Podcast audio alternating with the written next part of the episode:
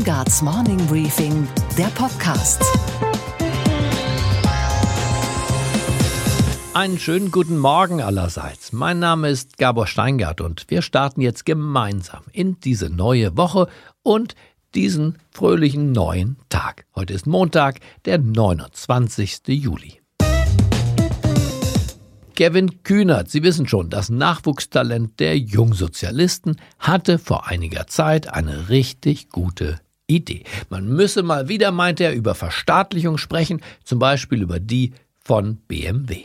Dass jemand wie Frau Klatten, der ein Viertel von BMW gehört, im letzten Jahr so viel Dividende ausgeschüttet bekommen hat, dass sie in jeder halben Stunde so viel Geld bekommt wie ein deutscher Polizeibeamter in einem Jahr. Ist das Leistungsgerechtigkeit? Glaubt wirklich jemand, dass ein Mensch das Hundertfache von einem anderen leisten kann oder dass seine Lebensleistung pro halber Stunde schon so viel wert ist wie ein anderer, der sich ein ganzes Jahr lang abrackert?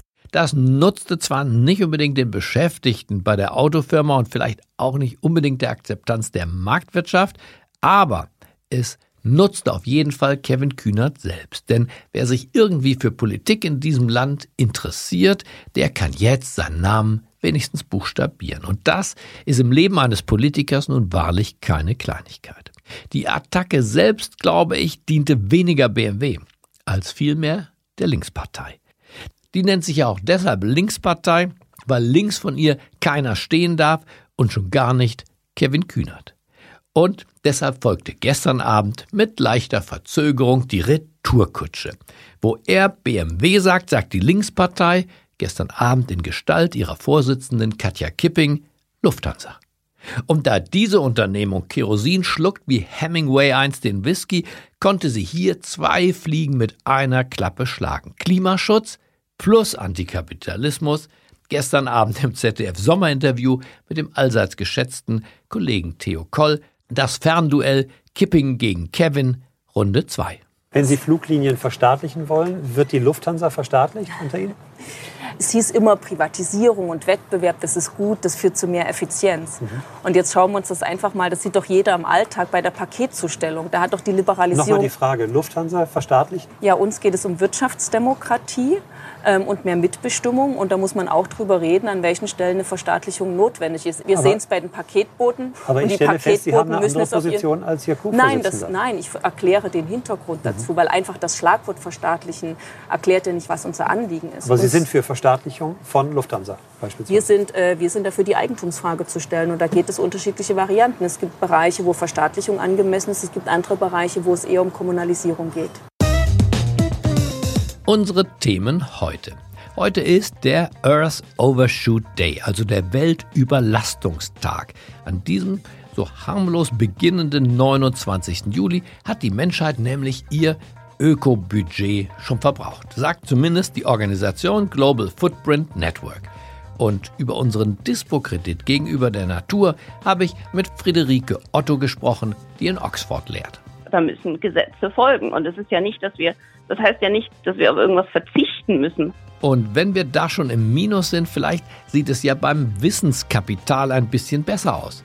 Darüber spreche ich jetzt gleich mit Torben Stümeier von der Bertelsmann Stiftung. Also wenn man nur das Große und Ganze betrachtet, so könnte man sagen, dass Deutschland eigentlich relativ gut dasteht. Aber wenn man sich das Ganze genauer anschaut, so sieht man doch, dass unsere Forschung doch relativ ingenieurlastig ist. Man muss sich nur fragen, wie ist es in der Zukunft?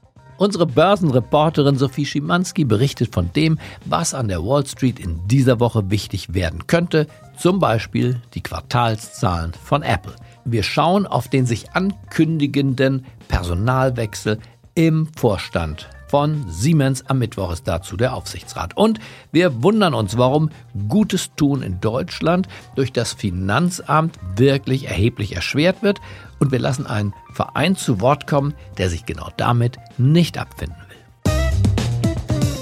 Heute ist der sogenannte Earth Overshoot Day. Das heißt, wir haben jetzt schon so viel Ressourcen verbraucht, also Energie, Wasser, Land, wie uns eigentlich im ganzen Jahr zustünde. Das von der Natur bereitgestellte Budget ist also aufgebraucht. Das sagt das Global Footprint Network, eine kalifornische Umweltorganisation, die sich auf diese Art der ökologischen Buchhaltung spezialisiert hat. Das macht uns betroffen und provoziert doch zugleich, zumindest mal bei kritischen Zeitgenossen, unweigerlich ein paar Fragen. Wie seriös sind eigentlich die hier verwandten Datensätze? Hat die mal jemand gegengerechnet? Ist das Ganze noch Wissenschaft oder vielleicht doch schon Propaganda? Darüber habe ich für den Morning Briefing Podcast mit Friederike Otto gesprochen. Sie ist 36 Jahre alt, von Hause aus Klimatologin und leitet an der Oxford University das Environmental Change Institute. Es war ja ein interessantes Gespräch, aber ich glaube, ich habe Sie mit meiner journalistischen Skepsis ziemlich genervt. Freddy Otto. Ja, Gabor Steingart hier. Schönen guten Tag, Frau Professorin Friederike Otto. Guten Tag. Wir sprechen jetzt über den Earth Overshoot Day, richtig? Ähm, unter anderem denke ich, ja. Ja, erklären Sie mir doch einfach mal, was ist das für ein Tag? Der Erdüberlastungstag, also der Tag, an dem wir das Budget der Natur für dieses Jahr aufgebraucht haben sollen. Wer berechnet das und wie seriös ist das?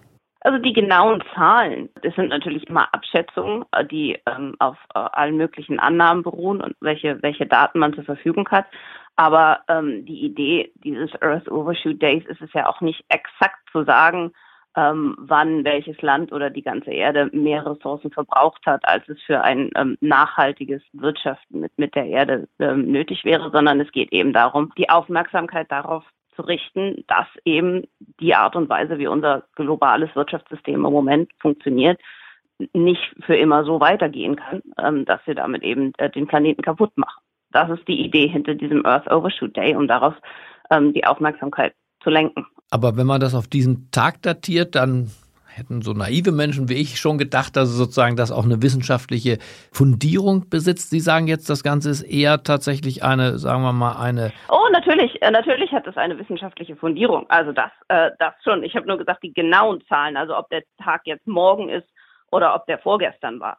Ähm, aber eben das Wichtige ist, und das ist auch auf alle Fälle wissenschaftlich fundiert, dass dieser Tag eben nicht am 30. Dezember ist, sondern in der Mitte des Jahres. Und wenn man sich das für an, viele andere Länder anguckt, also gerade ja auch Deutschland oder auch das Vereinigte Königreich, dann schon viel, viel weiter am Anfang des Jahres. Die, die Größenordnung der Zahlen, die sind auf alle Fälle wissenschaftlich sehr fundiert.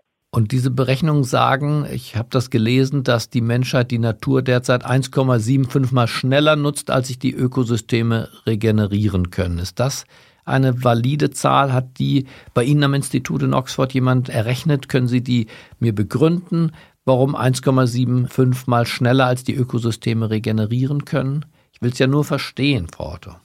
Ähm, es hat, also das, äh, die Zahl kommt nicht von unserem Institut. Nein. Äh, und warum es jetzt exakt 1,75 Mal sind. Es wird eben berechnet, zum Beispiel in vielen Orten der Welt wird mehr Grundwasser verwendet, als neues Grundwasser gebildet wird.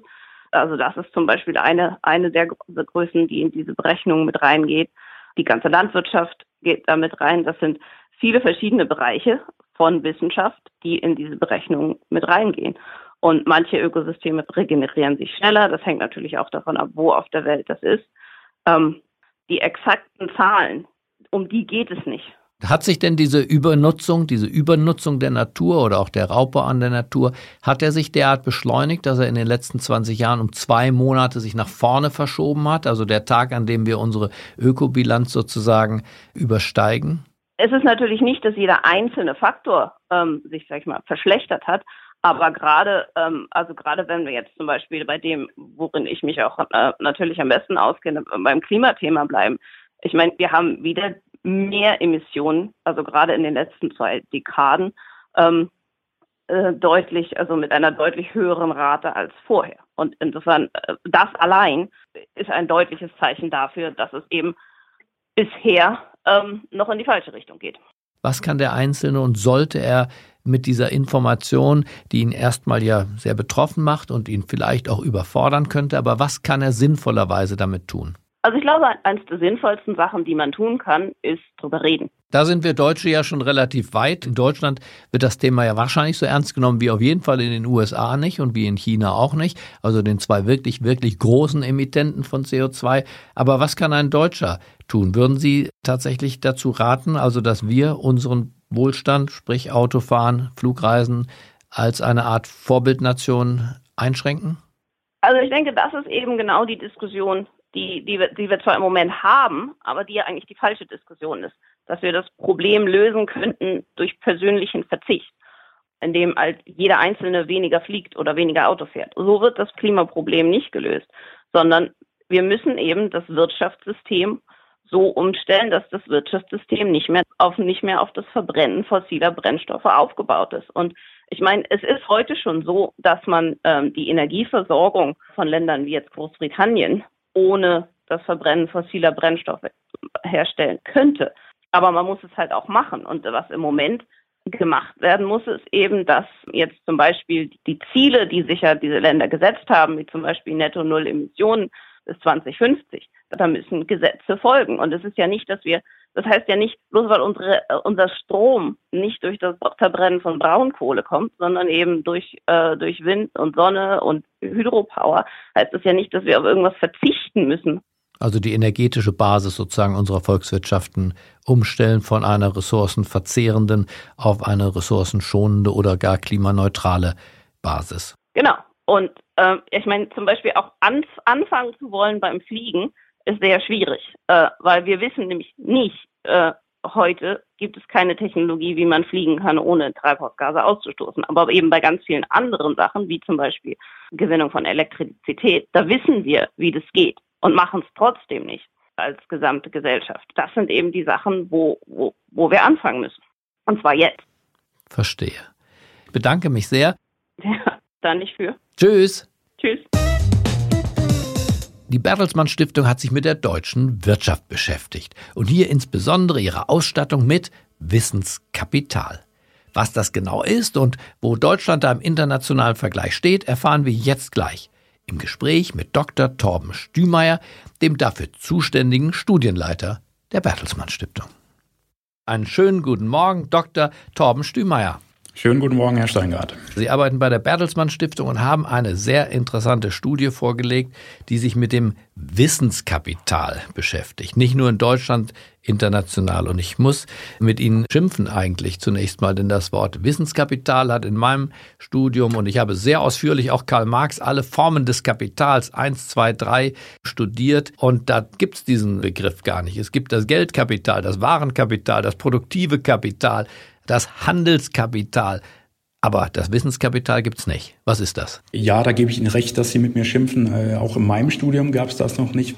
Im Prinzip geht es darum, alles an immateriellen Vermögen zu erfassen, was so die Unternehmen ausmacht. Also da gehören zum Beispiel Forschung, Entwicklung dazu, da gehören Software dazu, da gehören Daten dazu, aber da gehört auch noch weniger Greifbares dazu, wie beispielsweise die die Organisationskompetenz der Unternehmen. Das heißt, wie sind die Unternehmen im Zuge der fortschreitenden Digitalisierung aufgestellt, diese neuen Prozesse zu steuern und damit umzugehen? All das wird unter dem Begriff Wissenskapital zusammengefasst. Und was hat Ihre Untersuchung, Sie haben ja verglichen, diesen Wissenskapitalstock verschiedener Länder, was hat das ergeben für Deutschland zum Beispiel? Also wenn man nur das Große und Ganze betrachtet, so könnte man sagen, dass Deutschland eigentlich relativ gut dasteht.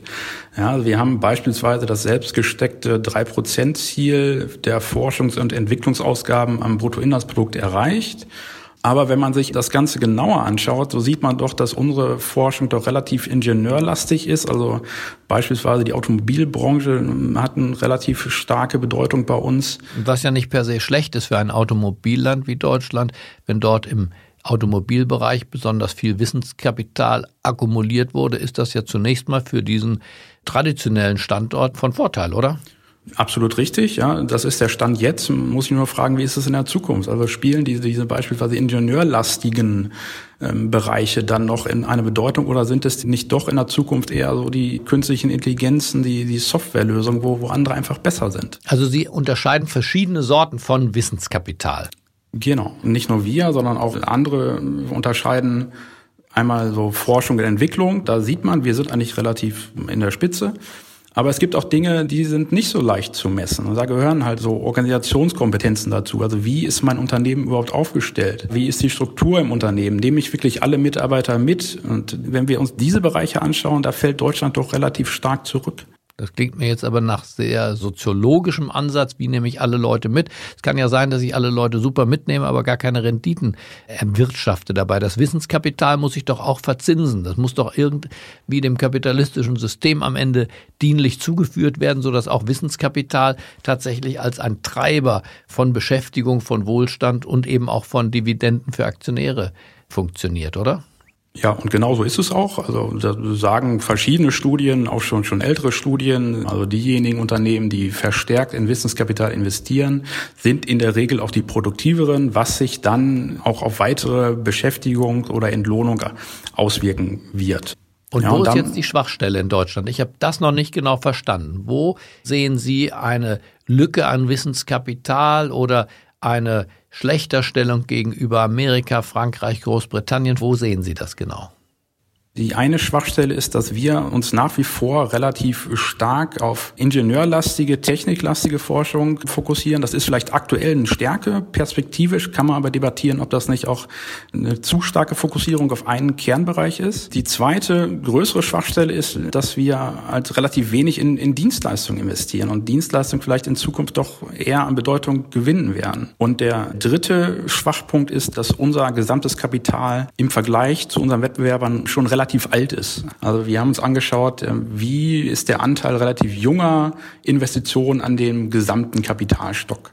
Bei einer Softwarelösung, bei, bei einem Computeralgorithmus, dann ist es schon entscheidend, ob dies jetzt ein Jahr ist oder drei Jahre. Mit drei Jahren bin ich vielleicht schon relativ weit hinterher. Und die Amerikaner, wenn Sie die deutsche Volkswirtschaft und die amerikanische miteinander vergleichen, beim Koeffizienten Wissenskapital, wie schaut's da aus? Allein die großen Unternehmen, die Googles, Amazons dieser Welt, die sind halt alle in den USA. Ja, und dementsprechend findet auch dort die Wertschöpfung in diesen Fortschrittsdienstleistungen statt. Was genau wäre jetzt zu tun, wenn ich Ihre Studie als Blueprint für Veränderung, für Reform, für Aufbruch lese? Was genau müssten deutsche Unternehmer oder die Vorstände der großen Unternehmungen, was müssten die tun? Jetzt basierend auf den Ergebnissen Studien ist doch trappierend, dass, dass wir sehen, dass insbesondere so, so ein Rückstand bei den Organisationskompetenzen herrscht. Im Detail heißt das, dass vielleicht der Weiterbildungsgrad der Mitarbeiter nicht unbedingt dem Fortschritt entspricht, der aktuell stattfindet. Dass wir Kompetenzen bezüglich der digitalen Technologien brauchen. Aber ein, ein anderer Punkt ist auch die Organisation der Unternehmen als Ganzes. Und da sind auch die, die Vorstände damit gemeint. Ja, also dass vielleicht manche Strukturen, die in der Vergangenheit sich vielleicht bewährt haben, jetzt im Zuge der fortschreitenden Digitalisierung vielleicht etwas verkrustet sind und dementsprechend manche Fortschritte auch intern behindern. Okay, dann bedanke ich mich für das Gespräch und hoffe, dass wir während dieses Gesprächs ein bisschen Wissenskapital in unseren Köpfen angesammelt haben. Vielen Dank, Dr. Torben Stümeyer. Vielen Dank, Herr Steingart. Und was war heute Nacht an der Wall Street los? Und damit gehen wir direkt von Gütersloh nach New York zu unserer Börsenreporterin Sophie Schimanski. Einen wunderschönen guten Morgen, Sophie. Hallo Gabor.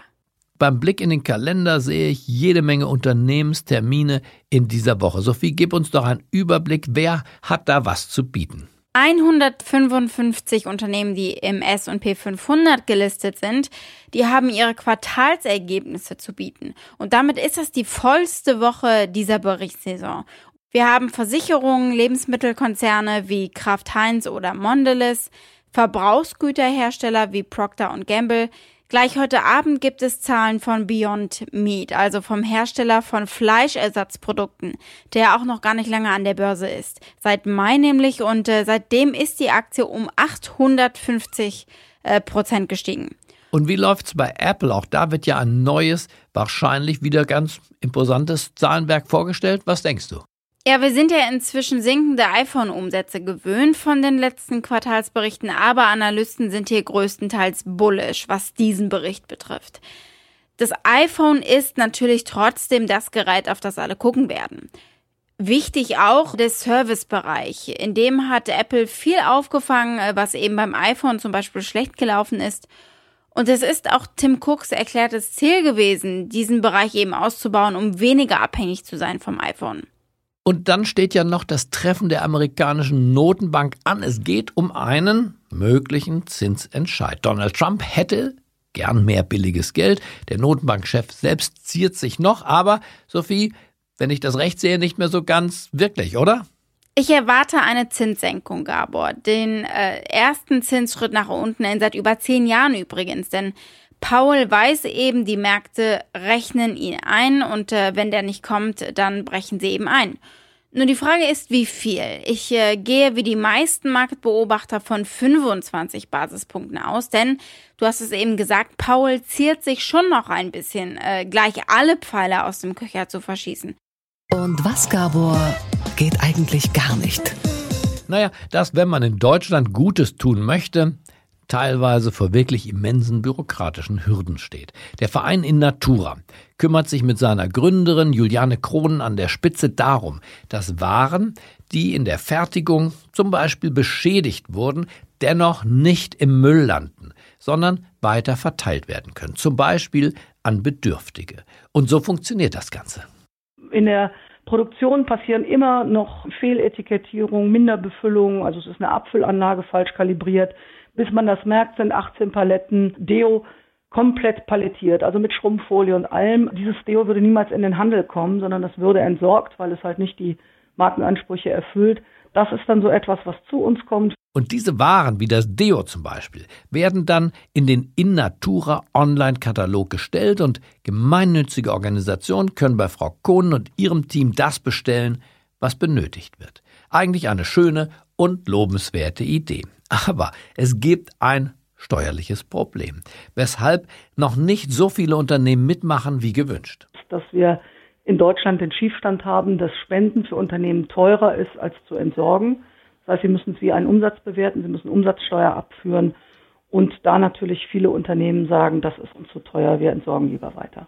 Das kann man also, wenn man das in Marktpreisen rechnet, heißt das für jeden Euro Marktpreis, den ich spende, muss ich irgendwie 14, 15 Cent Cash ans Finanzamt abführen. Und deshalb fordert sie, man kann auch sehr deutlich diesen steuerlichen Schiefstand ansprechen und das auch durchaus mit den eigenen äh, Finanzämtern äh, diskutieren und hier einfach mal sagen, wir äh, sind nicht bereit, das weiter mitzumachen. Wir wollen spenden, wir wollen unser Engagement zeigen, aber nicht zu den Bedingungen, wie sie im Moment existieren. Und es wäre doch schön, wenn hier noch weitere Firmen dazukommen würden, oder Frau Krohn? Wir haben über 90 Unternehmen, die uns ihre Produkte anvertrauen, auch sagen, dann nehmen wir das halt in Kauf, dann nehmen wir die Kosten in Kauf, ähm, aber können damit unser gesellschaftliches Engagement zeigen.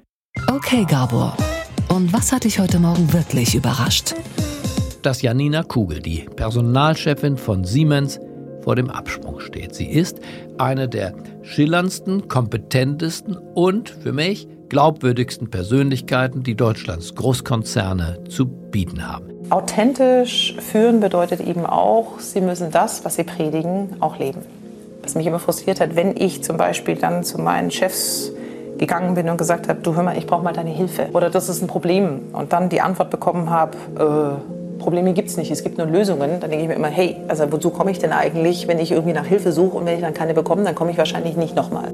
Und wenn sie über Siemens sprach, also ihren eigenen Arbeitgeber, dann war sie ebenfalls so authentisch, so ehrlich, würde ich sagen, wie nur wenige in ihrem Job. Denn sie konnte auch zugeben, dass die eigenen Mitarbeiter nicht nur toll und wunderbar sind, sondern auch ganz schön nerven können. Das Schönste an diesem Unternehmen, das Beste sind die Menschen. Das sind aber auch diejenigen, die gleichzeitig irgendwie manchmal mich am allermeisten nerven. Unklar ist, welche Rolle bei ihrem Abgang, über den am Mittwoch im Aufsichtsrat beraten wird, das zuletzt angespannte Verhältnis mit dem Siemens-Vorstandschef Joe Keser spielte. Sie war der Star neben ihm, womöglich war das der eine Glanzpunkt zu viel. In einem Interview hat sie, selbstbewusst wie sie ist, schon vorsorglich zu Protokoll gegeben, was moderne Menschen tun, wenn sich ihre Erwartungen an einen Arbeitgeber nicht erfüllen. Wenn Menschen die Möglichkeit haben und man verspricht ihnen Rahmenbedingungen, die dann aber nicht eingehalten werden, die aber wichtig für sie waren, dann gehen sie auch wieder. Ich wünsche Ihnen einen selbstbewussten Start in diese neue Woche. Bleiben Sie mir gewogen. Es grüßt Sie auf das Herzlichste. Ihr Gabor Steingart.